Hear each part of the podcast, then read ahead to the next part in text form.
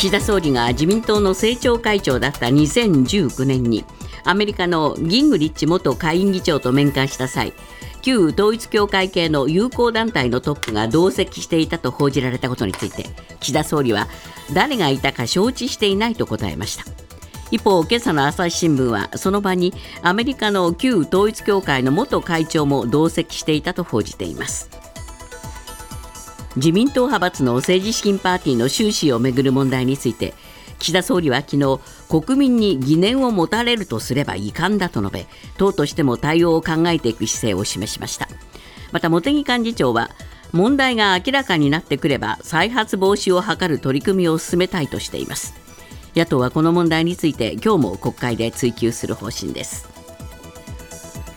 日本大学アメリカンフットボール部の薬物事件への対応などをめぐって林真理子理事長が昨日会見し対応の混乱について改めて深くお詫びすると謝罪しました。廃部の方針とされたアメフト部の今後については理事会で継続審議していくとし自身の進退についてはまだ改革の途中だとして現段階での辞任を否定しています。パレスチナ自治区ガザ北部で4日避難所として使われていた2つの学校がイスラエル軍によって空爆され少なくとも50人が死亡したとパレスチナメディアが報じました。イスラエル軍はガザ南部にも地上侵攻を拡大していて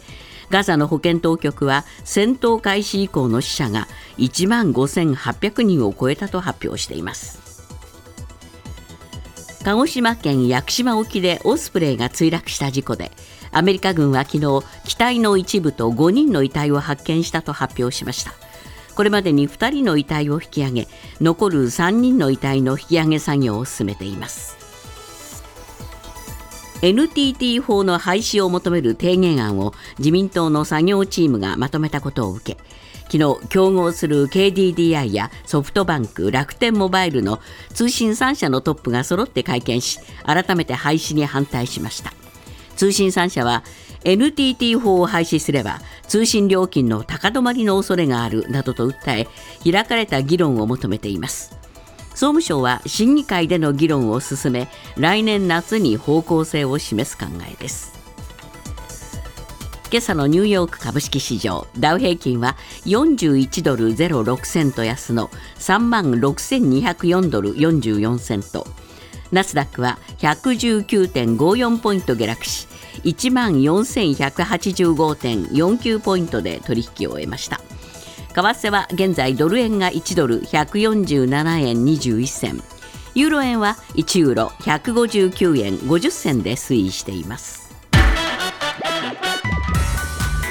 続いてスポーツです。アメリカメジャーリーグの移籍市場の鍵を握るウィンターミーティングが4日始まります。大谷翔平選手の移籍交渉はドジャース、カブス、ブルージェイズ、ジャイアンツそしてエンゼルスの5つのチームが最終候補だと報じられていて7日までのウィンターミーティング中に決着する可能性があります。プロ野球の中日は昨日巨人から自由契約選手となった中田翔選手を獲得したと発表しました。明日入団会見を行う予定です。34歳の中田選手は来シーズン以降の出場機会を求め巨人との複数年契約を解除して移籍先を探していました。ニュースズームアップ。岸田総理が過去に旧統一教会系の友好団体トップと面会していたとされる問題で昨日総理は記者団に対し大勢の同行者がいて誰がいたか承知していない私の認識としてはアメリカのギングリッチ元議長とお会いしたと答えましたが今朝の朝日新聞がその場にアメリカの旧統一教会の元会長も同席していたとして4人で並んだ写真を掲載しています。ニュースズームアップ。新たに出てきた岸田総理と旧統一教会関係者の写真。これでも誰がいたかわからないと言えるのか。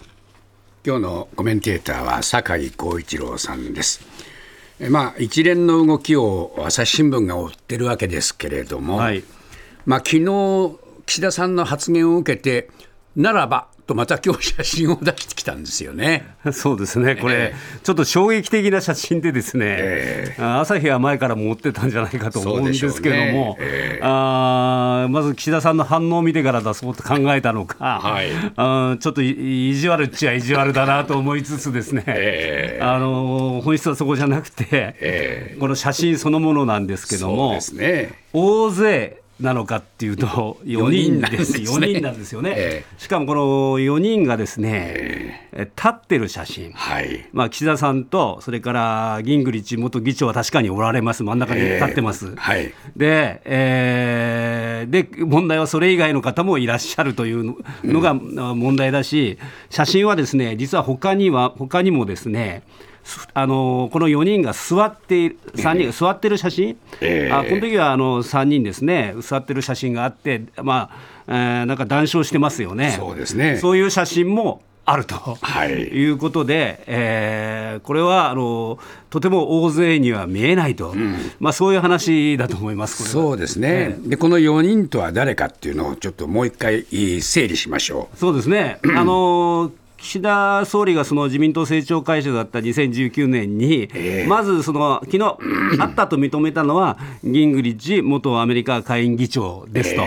これはもう昨日もおっしゃってたけども、はい。まあ、森本さんがおっしゃるように、ギングリッジさんそのものが、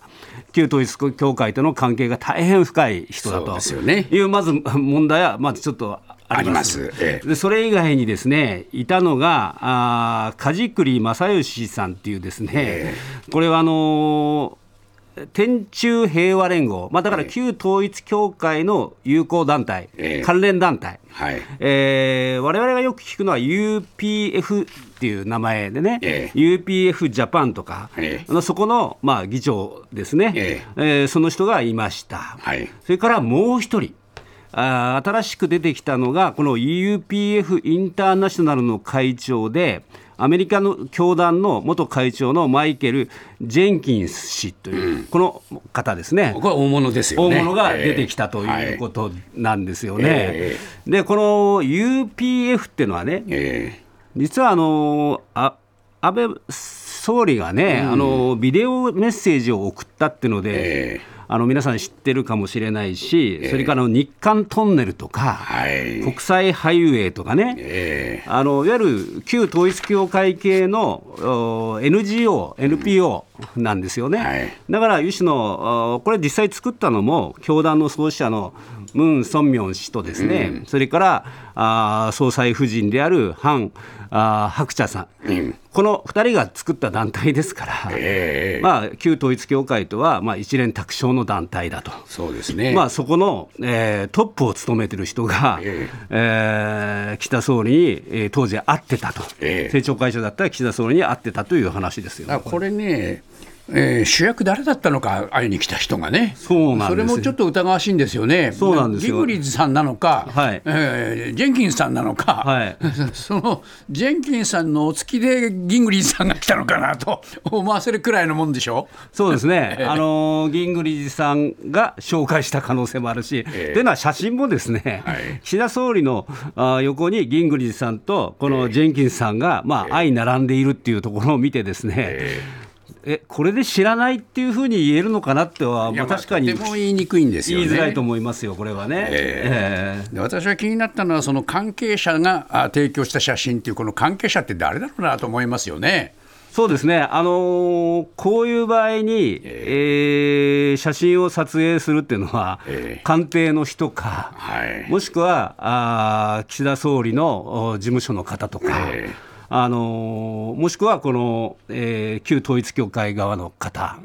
まあ、ある種特定されるはずなんですよね。すよね。全然関係ない人が撮ってるわけないわけだから、えこの関係者っていうのも、おちょっと誰なのかっていうのは大変気になるところだと思います、これは。そうですね。まあこういう状況で、えーその写真が出てきて、それでもなおかつ岸田さんはですね、はいいや、銀栗さんと会ったんだと、え言い張れるかどうかということですよね。そうですね、まあ昨日の段階では大勢の同行者がいたと記憶しているが、どなたがおらおられたかは承知してないというふうに言ってるんですが、ええ。じゃあその後、お岸田総理の、まあ、あなり並びに岸田総理の事務所がですね、えじゃああの、党の職員とか、ええ。ーこれは、まあ、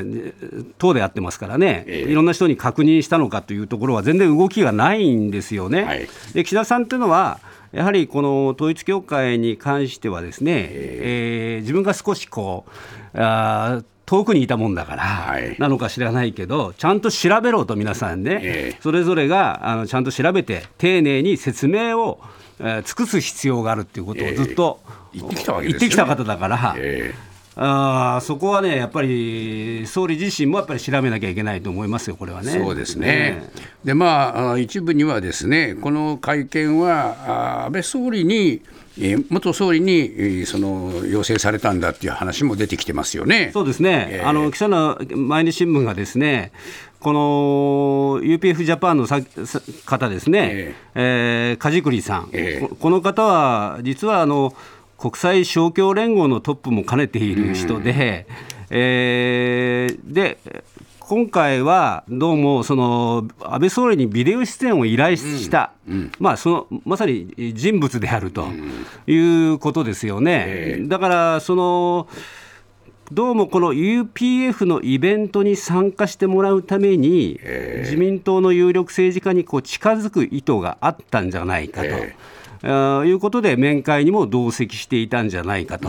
いう話がこれ報じられています。えでかつじゃあなぜ岸田さんがあったのかというとですね、え当時安倍総理がまさにその臨時国会のね、ええ。これあった日が召集日だと、で岸田さんがあ安倍総理はまあ参院、えー本会議でまあ所信表明演説をしているので、岸田さんがまあ代わりに安倍さんに頼まれてあったんじゃないかということも報じられているっていうことですよね、これね。えーそうなんですね、ですから、まあ、その辺のところは、あのしかるべく説明すべきことはした方が、岸田さんにとっても私はいいと思うんですよね。そうですね、ええあのーやっぱりこれ、旧統一教会の関連団体、ええ。先ほどの勝共連合とか、この UPF なんかで言えばですよ、え例えば日韓トンネル構想みたいなええ。のあったじゃないですか、はいあの時に日本の政治家が皆さん、非常に協力をしていた。ええ。ーそれがさそういう団体と最近も付き合っているっていう、ええ。その事実についてはしっかり説明すべきだと思いますね。ニュースズームアップ日本大学アメリカンフットボール部の違法薬物事件をめぐり林真理子理事長らが昨日およそ4ヶ月ぶりの記者会見を行いました。アメフト部の配布方針や今後の改善計画などについて問われましたが林氏は具体的な対応や時期に言及しませんでした。ニュースズームアップ。日大林真理子理事長歯切れの悪い記者会見。酒井さん、まずですね、はい。あのーこれ、スポーツ運営委員会というところがですね、はい。えー廃部と決めたんですよね。そうですね、あのー決めた決めたと、ええ。ーこれはあの実際、昨日会見に同席したですね、えススポーツ科学部長の益越って方がですね、え。えー集団的、常習的だと疑われると判断したと。で、えー大学としてアメフト部員と各学部学生の安全の担保ができない、うん。えーということでですねこの廃部ということに至ったんだと、あーで前学部長の総意だと。こういうふうに言ったんだけどもえ林理事長はですね、えこれは廃部は競技スポーツ運営委員会が出した一つの方針にであると。これどういう意味かというといや方針を出しただけで。ええ決まったわけじゃない決まったわけじゃないと。いうことを言っていて、ええ。理事会ではもう少し審議させてくれということで、継続審議になっているということで、え実はあの今月1日に理事会やってるんですけども、ええ。多くの理事が廃部に反対したということで、えこれ、まあ、継続審議に、えーなっているという、そういう話なんです。そういう状況なんですか。だから、歯切れが悪いというのは、ええ全然説明ができない状況なんですね、現在ね。できるだけ林さんのせいっていうよりも、状況そのものがそういうことなんですよね。そうですね、あのーこれね、そもそもこの部の配部というものを、ええー競技スポーツ運営委員会で決められないのに、決まったかのごとく学生に流したわけですね、その情報をね。えでそそこからしてですねこの、いわゆる日大の幹部がですね、え物事の意思決定というものが、え分かってないってことになりますよね。そうなんですね。えで大学の運営改善計画では最終的に学長の決裁で決定となると明記されていると、えだけど学長いないんですよね。学長はいないと、辞任しちゃうんですもんね。えええだからその時にじゃあ誰が対応すべきなのか意思決定は誰なのかするべきなのかっていうことはこれ林理事長が聞かれてるんだけども、ええまあ、この時も昨日もですね学長の考えを聞いていないのでわからないっていうふうなこれはね、困りますよね。これはね学長がもう、えー年度内辞任だったら、え学長に代行を置くなり、ええー理事長が代行して決めるというふうに、えーもう決定するなりしなきゃ本来いけないんだけど、ええそこを曖昧にしたままっていう話ですそうなんですよね。ええでも、前学部長の総意っていうのは結構重いですよね。重いと思いますよ、それはね。えええあのーただですね、これ、廃部になった場合に、ええ。どうも代案が、代替案が出ていてですね、ええ。ーこれもちょっと、どっちなのって感じなんですけど、すべての部員を一度退部させて、えその後チェックして、適格とされたものだけで再び入部させるっていうですね、えあ。こういう案がどうもあるらしいんですね、中で。まあ、。廃部は形だけになるんですか？という話と、それからもう一つは、アメフト部を一種のこの競技スポーツ部、つまり体育会系部の部ですよね、あもうえー全国でも強いわけだから、はい。そこから格下げして、えーチームとしては存続させる案もまだあると。いうことでね、半端ですね。まあ、いずれにしても、ええ。曖昧じゃないですか、いろんなことがね。はいそれが昨日の会見の、まあ、一番特徴だったんじゃないかと思いますけどね。まあ、林さんが一体どういう立場なのかね、ええ。えー理事長の権限って一体何なのかっていうこともはっきりしませんよね。そうなんですよ、ええ。理事長の権限もはっきりしないし、もう一つね、これ、もともと問題っていうのは、あのえーやっぱりスポーツ関連の部が強すぎるっていう問題があったじゃないですか、ええ。あの相撲の時もそうだったし。はいはいそこでですね、ハイ理事長は何て言ったかっていうとですね、こういう全競技のガバナンスの再構築に向けて、え競技スポーツ部を廃止すると、で、日本大学競技スポーツセンターを作るって言ってるんですよ。なん。だかよくわかんないな。うん。でねなわかなぜわからないかっていうとですねこれ前悪質タックル問題が起きた後に、保健体育審議会っていうのを廃止して、ええ競技スポーツ部っていうのができてるわけですね。はあ、はあはあ、で今度は競技スポーツ部を廃止して競技スポーツセンターにするって言ってるんだけども 一体何が変わるんだかわかんないですね。つまりこの辺がはっきりしないっていうことだと思いますよ。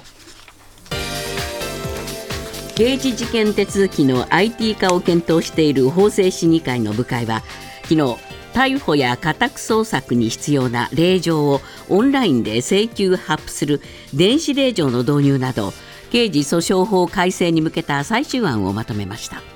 政府は来年の通常国会に改正案を提出する考えです。ニュースズームアップ。刑事事件手続きの IT 化で事件捜査の効率アップへ。まあこれ、アメリカなんかじゃもうすでに実現してるんですよね。そうですね、ええ。あの令状の電子請求とか、証拠書類の電子化が実現してるし、えイギリスではあのコロナ禍でですね、被告のオンライン出廷みたいなのが認められてるとか、はい。まあ、海外では普通のことを今、日本でもう一回 議論してるんですが。はい。あのー前に進んだこともあれば進まなかったこともあるということで、えあの前に進んだことで言うとですね、え例えばあの強捜査機関がまあ逮捕とかすあの強制捜査するときに、ええ。裁判官があその発布した令状はい。が必要じゃないですか、はい。それ紙なんですよね。ええ。で紙だとですね例えば事件があった場合にその裁判所に取りに行かなきゃいけないんだけど、ね。ええ。これが遠隔地にある場合にですね、ええ。ーものすごい時間がかかるわけですね。ところが例えばあの薬物の問題、ええ。これはもう薬物の場合はれ令状を取ってすぐにこうつ捕まえて、まあ、採尿をして、ええ。ー証拠を取るっていうんだけどそれが間に合わなくてなるほど。逃すケースがはあ、るんですけども、えあのーそこはですね さすがに I- IT 化っていう案が出てきているんだけども。現場にいたまま令状発布ができるということですね。そうですね、えあのーそこまではできますと。はい。ただ、あのそれからですね例えばあの後半に出なくても、例えばあの裁判所にね、はいえービデオリンクっていう形で、隣の部屋とかで、まあ、やるやり方があるんですね、はい。現状でもあの性被害者の方なんかが、あの加害者にこう会いたくないということで、ええ。まあ、隣の部屋、あの同じ裁判所の別室から、ええ。あの証言をするっていうことが、まあ、証人尋問を受けるっていうことがあるんですけれども、はい。まあ、ここを広げましょうと、ええ。ー被告が重病だったり、障害で出廷がですね、え。えー困難だという場合に、そういうことをやりましょうという話なんだけども、まあ、はい。そこまでは進展しました。はい。しかし、えー例えばですね、あのー裁判員の選任手続きは現状あの、候補者が裁判所に出向く必要あるんですけれども、これ、裁判所が相当と認めた場合は、オンラインで出席できるように制度も、これも創設しますという、そういう話、ただしできないのは、オンライン傍聴とかね、はあ、はあはあ。オンライン接見、うんこれはね、認めないっていうんですよね。はいはいはいで理由は何かというと、例えばオンライン接見だと証拠、まあ、証拠の隠滅とかね、ええそういうことになるし、オンライン傍聴だと、こうなんか録画されて、ええネット上に半永久的に残る恐れがあるっていうんだけど、いやあの、海外でやってるんだから、もう少し学べばいいかなと思うんですけどもね。この辺はまた一歩一歩なんでしょうかね。うーんねデジタル化って政府も言ってるんだから、はいいやそういう時に対策を打つことをまず先に考えた方がいいと思うんですけどね。